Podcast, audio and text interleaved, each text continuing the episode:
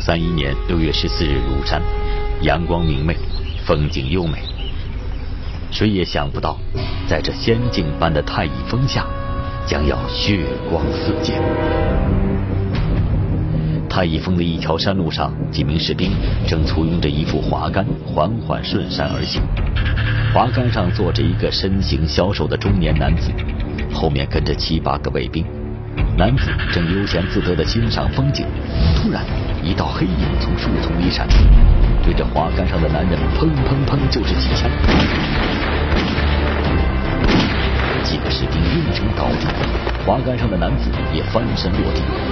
这名中年男子不是别人，正是时任南京国民政府主席的蒋介石。上个世纪二三十年代，可谓是民国时期的多事之秋，奇案疑案不断的发生。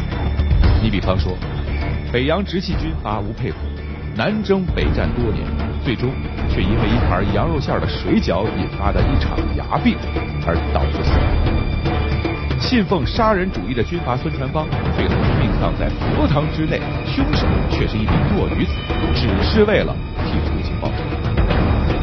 今天我们要讲的事情是一件诡异的刺杀案——庐山刺杀蒋介石。为什么说刺杀蒋介石有那么诡异呢？蒋介石一直是大权独揽一身，政敌无数，想要刺杀他的人肯定很多。可是发生在庐山的这起刺杀案却有点不大一样，它跟一位贵妇和十三只金华火腿有关，这也差点改写了近现代史。更奇怪的是，此案发生后，新闻界对这起刺杀案未曾做任何的报道，国民党当局更是没有透露任何的消息。如此的惊天大案，为什么就不了了之呢？幕后主谋是谁？十三只金华火腿又怎么会差点要了堂堂国民政府主席蒋介石的命？今天，让我们一起揭开庐山刺蒋案背后的绝密往事。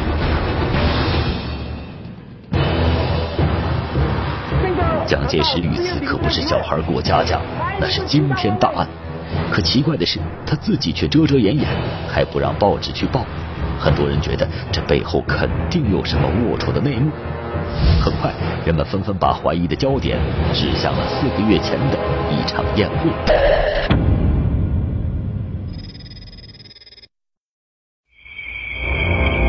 一九三一年二月二十六日晚，也就是庐山刺蒋案发生前四个月，这天本是农历大年初十。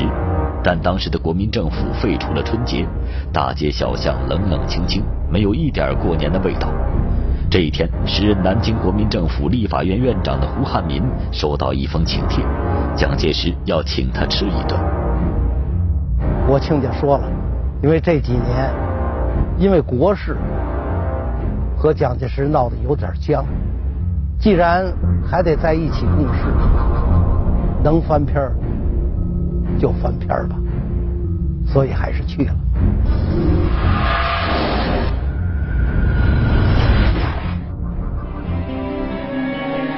这一年，蒋介石被我亲家气得够呛，能吃他一顿，也算不容易吧。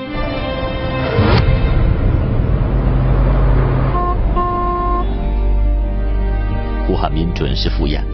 可谁知，胡汉民前脚刚进房间，后脚这门就被人关上了。卫兵还递给了他一封蒋介石的亲笔信。蒋介石，你可以呀，居然学当年项羽为我亲家胡汉民摆了一桌鸿门宴。蒋介石在这封信里给胡汉民列举了好几条莫须有的罪状。逼着我亲家写下辞职信，唉，没办法呀，人在矮檐下，怎能不低头啊？我亲家胡汉民写下了辞职信，交给了蒋这胡汉民怎么就得罪蒋介石了？为什么蒋介石非要跟他过不去？原来，一九二八年，也就是三年前，经过北伐战争，国民党在形式上统一了全中国。时任北伐军总司令的蒋介石却以功臣自居，要搞军事独裁。他的这一举动当然不得人心。不过，在国民党开会的时候，谁都不想出头，却唯独这立法院院长胡汉民站出来，指着蒋介石的鼻子批评他。蒋介石是行伍出身，我亲家是个文人，他俩的理念本来就不同。后来蒋介石又要搞什么军事独裁，我亲家当然反对了。胡汉民是最早追随在孙中山先生身边的国民党元老人物，论辈分，蒋介石还是个后生。再加上胡汉民身居立法院院长的重要职位，他的不合作成了蒋介石独裁路上一块巨大的绊脚石。国民党内部做了一次调查报告。我亲家的支持度非常高，远远高于蒋介石。我亲家已经威胁到他的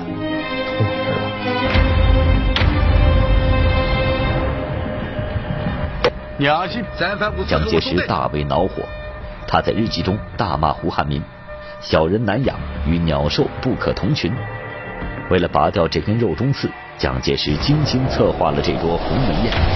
就这样。胡汉民被迫辞去了立法院院长的职务，从此被蒋介石软禁了起来。得知消息后，胡家上下大为震惊。但此时的蒋介石手握军政大权，胡家人如何才能与他抗衡？此时，有人给胡汉民的家人出了一个主意：一不做，二不休，除掉蒋介石。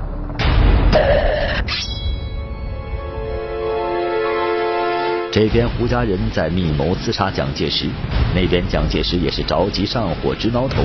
原来他本以为抓了胡汉民就一了百了了，可谁曾想自己捅了马蜂窝，反对他的人更多了。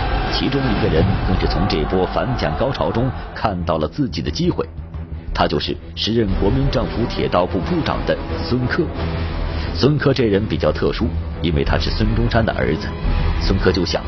如果蒋介石倒了，国民政府主席的位子不就是他的了吗？随后，孙科拿出了二十万元支持刺蒋行动。就这样，虽然各方都揣着心眼儿，但是一个反蒋刺蒋的同盟成立了。有大人物支持，刺杀经费也有了。可是，刺杀的对象毕竟是手握重兵的国民政府主席，谁有这个胆量和能力接下这个活呢？这时候。有人提到了一个人，并且说，只要他肯出手，一定能成功做掉蒋光头。这刺杀蒋介石可不是个小事情，这帮国民党政客连黑话都出来了。他就是人称民国第一杀手的上海滩斧头帮帮主王亚樵。王亚樵啊，出身于安徽合肥，因在结拜兄弟中排行老九，人称王老九、九哥。前段时间有新闻报道，说科学家测算出人类最理想的身高是一米六八，也不知道他们是怎么算出来的。即便是按照这个标准，王亚樵不达标。就这么个身高的人，怎么就成了民国第一杀手？王亚樵这个人脑袋特别大，经常戴一副黑框的水晶眼镜，穿一身长衫，还活脱脱是个秀才。其实王亚樵还真中过清末的秀才，正所谓人不可貌相。王亚樵的的确确是上海滩响当当的人物，他在上海成立的帮会多达十万人之众，起名斧头帮。王亚樵这个人心狠手辣，制造过多起刺杀大案，后来连军统会都上。世人都怕魔鬼，可魔鬼却怕王亚樵。这个王亚樵真的有这么大能耐吗？他会答应刺杀蒋介石？王亚樵还真有刺杀蒋介石的能耐因为他有斧头帮。说起斧头帮很多人可能会有印象因为这个帮派在周星驰的电影功夫里就曾霸气亮相。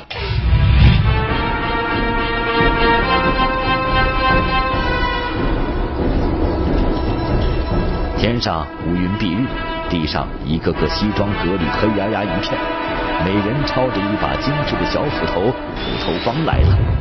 在电影中，斧头帮被刻画成一个黑帮组织，成员武艺不精，喜欢以多欺少，而真正的斧头帮却不是这样的。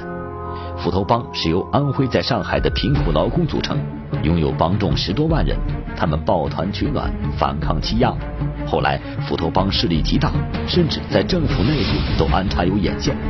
王亚樵就是斧头帮的帮主。九哥最看得惯，就是这天下不平之事，经常带着我们帮内的兄弟们杀贪官污吏，杀汉奸特务，真是大快人心呐！这些个祸国殃民的人，早就该死了。整个上海滩呢，没有人不知道我们斧头帮。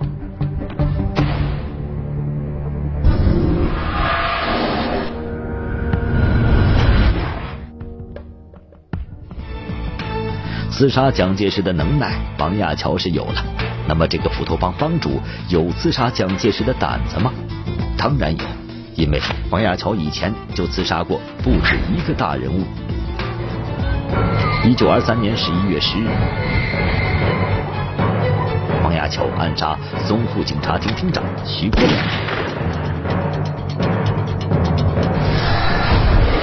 一九二八年八月十八日，暗杀安徽建设厅厅长张秋白。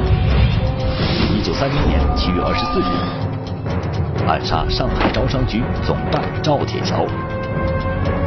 王亚樵这人是有政治理想的。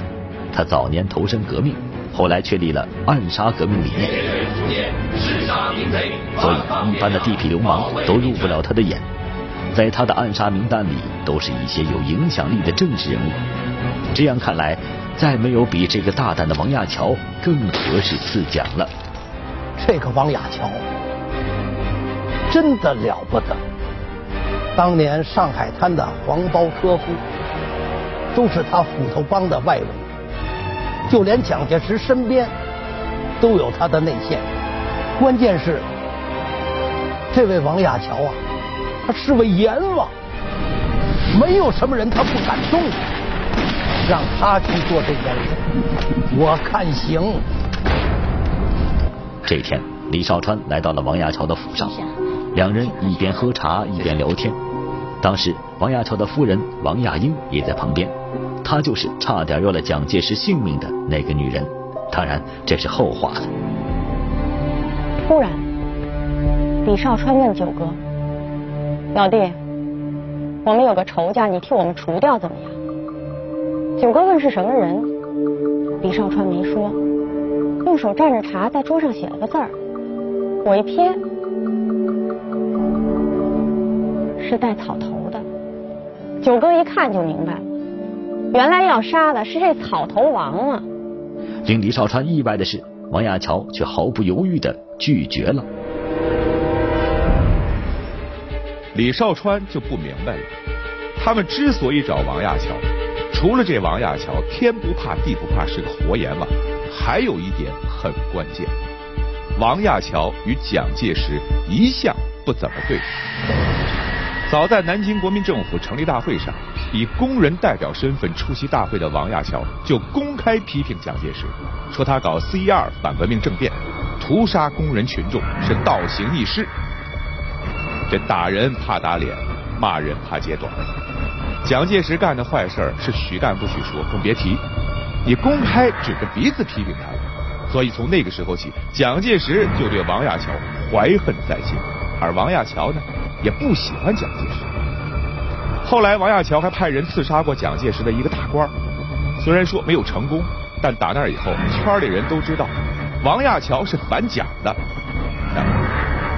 为什么现在有人拿着二十万巨款来请他刺蒋，王亚樵却拒绝了？莫非这王亚樵是怕了蒋介石？王亚樵拒绝刺杀蒋介石是有原因的。几个月前，王亚樵和上海三大亨之一的杜月笙，因为一艘名为“江安号”的轮船而闹得刀斧相见。后来王亚樵虽然得到了船，貌似占了便宜，但是他心里有数。杜月笙什么人物？那是青帮大佬，手腕很厉害。他要是报复，自己就危险了。于是王亚樵宣布金盆洗手，避避风头。如果这个时候他再去招惹蒋介石，不太合适。这时李少川不紧不慢的提起了一个人，戴笠。一听到这个名字，九哥就特别生气。这个人简直就是一个忘恩负义的白眼狼。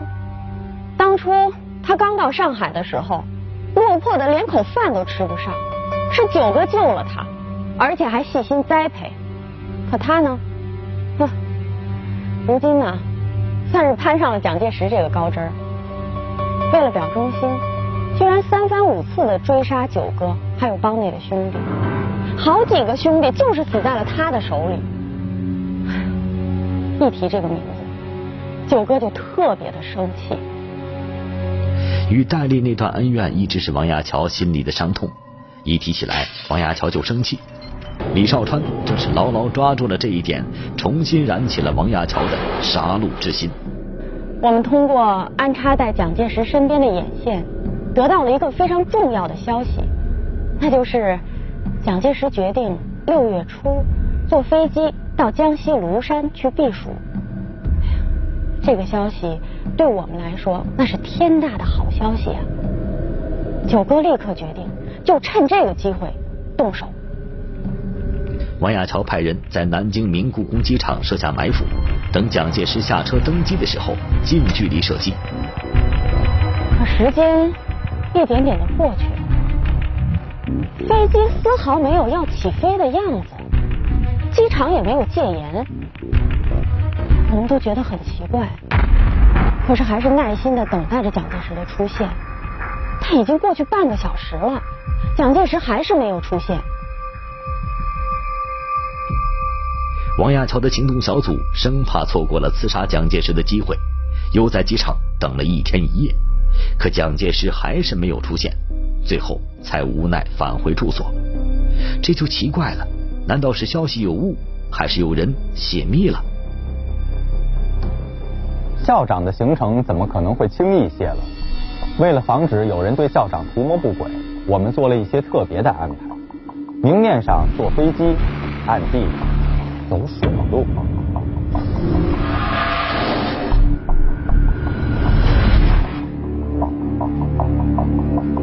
直到王亚樵的暗杀小组回家后，才得知，早在前一天的夜里，蒋介石和他的夫人宋美龄就已经从南京浦口码头乘军舰秘密驶往江西，到了庐山。真是个老狐狸！我们这第一次暗杀，算是扑了个空。九哥知道以后呢，立刻疏通关系，弄到了庐山的特别通行证。赶紧派人化妆成游客，先上庐山。为了成功刺杀蒋介石，王亚樵派出了自己手下的得力干将华克之和大学生陈诚等人，化妆成游客到了庐山。通过关系，他们住进了庐山太乙峰附近的庐山仙人旅馆。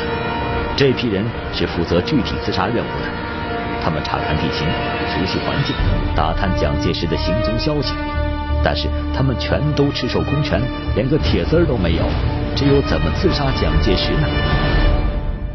今天我们可以乘坐汽车到达庐山山顶游玩，可是，在二十世纪三十年代，庐山还不通公路，上山的路也就几条。蒋介石每次上山都是乘坐的轿子，而且当时的庐山戒备森严，从上海到庐山沿途关卡重重。特别是上海码头和九江码头，搜查是甚严，禁止携带一切枪支武器。那么，刺杀蒋介石所用的枪支如何带上山呢？常言道，每一个成功男人的背后都有一个了不得的女人。王亚樵的妻子王亚英就是这样的妻子。王亚英原名丛韵玉，出身富豪之家。结婚后，她自愿跟随父亲，改名王亚英。这王亚英不仅人长得漂亮，还心思聪慧。是王亚樵在事业上最亲密的伙伴和最得力的助手。正当一帮大男人为如何把武器带上庐山犯愁的时候，王亚英想出了一条妙计，而这条妙计的关键就在这金华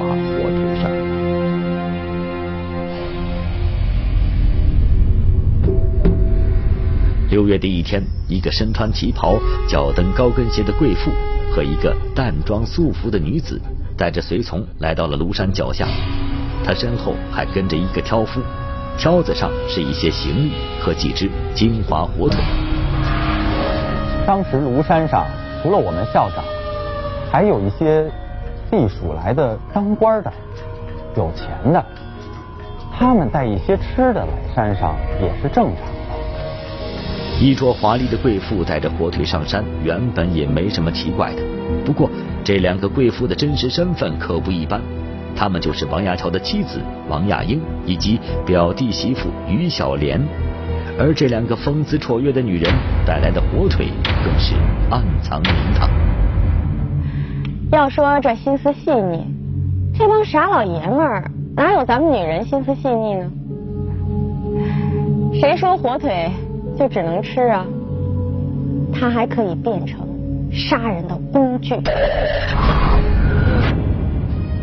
原来，王亚英事先找人买来这些金华火腿，用刀剖成两片，并把中间挖空，再把枪支拆开，将零件和弹药用油纸包好，放进火腿中间，然后用针线细细缝合，再涂上薄薄的盐泥，密封的天衣无缝。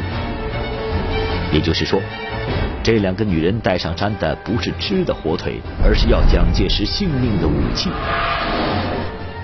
守山关卡的国民党士兵拦下了他们，并要求检查行李。王亚英摆了摆手，表示悉听尊便。士兵打开了箱子，发现箱内除了一些精美的珠宝首饰以外，在箱子最下面还有一封信。我们还找人特别伪造了一封有蒋介石还有宋美龄签字的信。万一要是有什么差池，还可以拿出来挡一挡。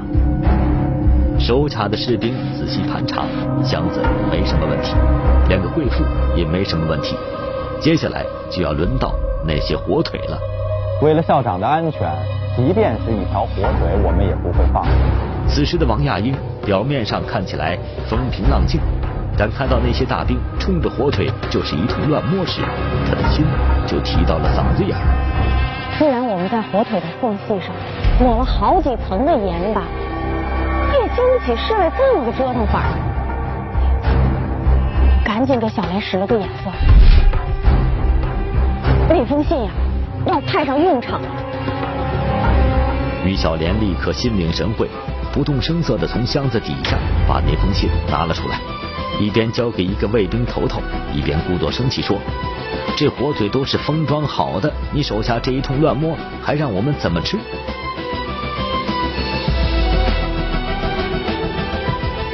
校长的亲笔信，上面还有夫人的名字，这两个女人来头不简单呀！算了，多一事不如少一，还是让他们过去吧。就这样。王亚英和他的火腿有惊无险的上了庐山，刺客有了，武器有了，接下来该怎么行动呢？当天晚上，王亚樵的暗杀分队一行人将子弹和枪械从火腿中取出组装好，完成了刺蒋行动的最后准备。一九三一年六月十四日上午，庐山太乙峰，几名卫兵簇拥着一副华杆，缓缓走来。上面坐的正是蒋介石。庐山当地有句谚语：“得意之人上孤岭，失意之人藏太乙。”孤岭和太乙都是庐山上著名的景点。蒋介石平时都是去孤岭游山玩水，这一次一反常态，跑到太乙峰来，怕是被反蒋派搞得心烦意乱，所以才失忆了吧？可他并不知道，危险就在前面等待着他。此时，王亚樵派去的杀手陈诚正藏在太乙峰的一个树林子里守株待兔。保险已经打开，子弹已经上膛。当时呢，我们都在其他地方观察，只有陈诚发现了蒋介石。他想，这大概就是天赐的良机。为了一击命中，他想等蒋介石再走近一些再动手。可是就在这个时候，忽然从树丛里钻出一队的士兵，冲着陈诚这边就冲过来了。此刻陈诚眼看自己就要暴露了，只好豁出去。他从树丛里面闪出来，跳到一旁举枪便打。太危险！一颗子弹冲着校长的方向飞了过去，嘟的一声，从耳边擦过。我赶紧护住校长，让身边的兄弟们赶紧干掉刺客。在刺客陈诚开枪的同时，蒋介石的卫兵也开枪了。陈诚身中数弹，倒地身亡。庐山刺蒋行动失败了。我们的人在庐山也待了一段日子，对蒋介石的出行情况也摸得差不多了。他平时就是带几个贴身的侍卫，这回怎么突然就多出了这么多全副武装的士兵呢？到底是哪个环节出了问题？难道难道有内鬼？从动用蒋介石身边的眼线查出他的行踪，到通过关系获得特别通行证上了庐山，再到把武器运上了庐山，王亚樵这次庐山刺蒋行动计划不能说不严密，行动不能说不周全，但最终还是功亏一篑。问题出在哪儿了呢？前面我们讲过，王亚樵的贤内助王亚英想出了一个绝顶聪明的办法，通过十三只火腿把武器神不知鬼不觉的运上了庐山。这火腿为庐山刺蒋立下了汗马功劳。可刺蒋行动的失败，恰恰也出在这些火腿上。那么，差点要了蒋介石性命的火腿，又是怎么让蒋介石逃过这一劫的呢？刺蒋案发生前不久，蒋介石的卫兵又带着狼狗在庐山上转悠。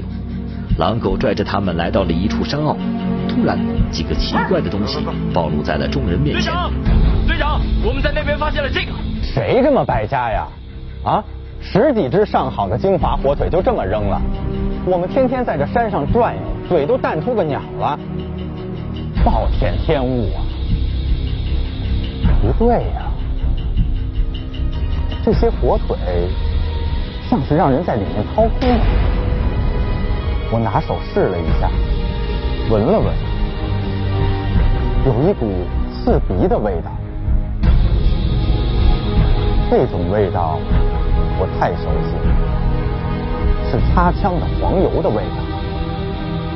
不好，校长有危险！就这样。这些为刺杀蒋介石立下汗马功劳的火腿，又闯下了大祸，让策划周密的刺蒋计划功亏一篑。幸亏我们跑得快，再晚那么一点点，校长就有危险了。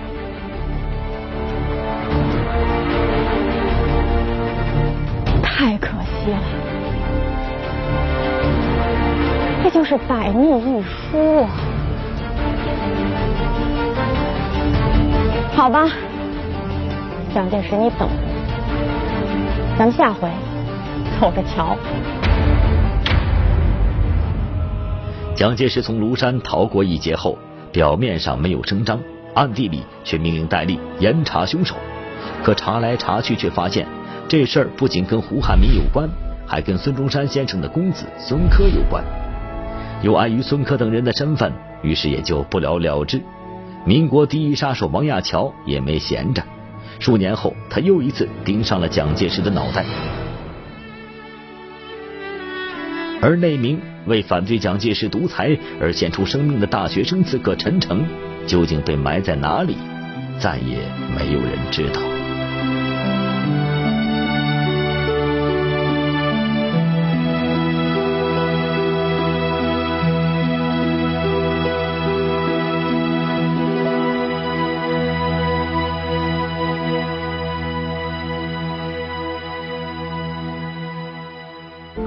终却因为几根火腿而功亏一篑。虽然庐山四讲没有成功，但半年后，蒋介石还是在当时全国的反蒋声中被迫下野。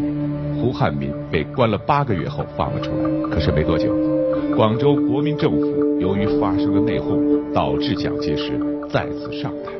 当然，这是后话。今天，我们有幸请到了民国第一刺客、斧头帮帮主王亚樵的儿子王继甫和王亚樵的外孙范敬生先生，有请。呃，请二位呢？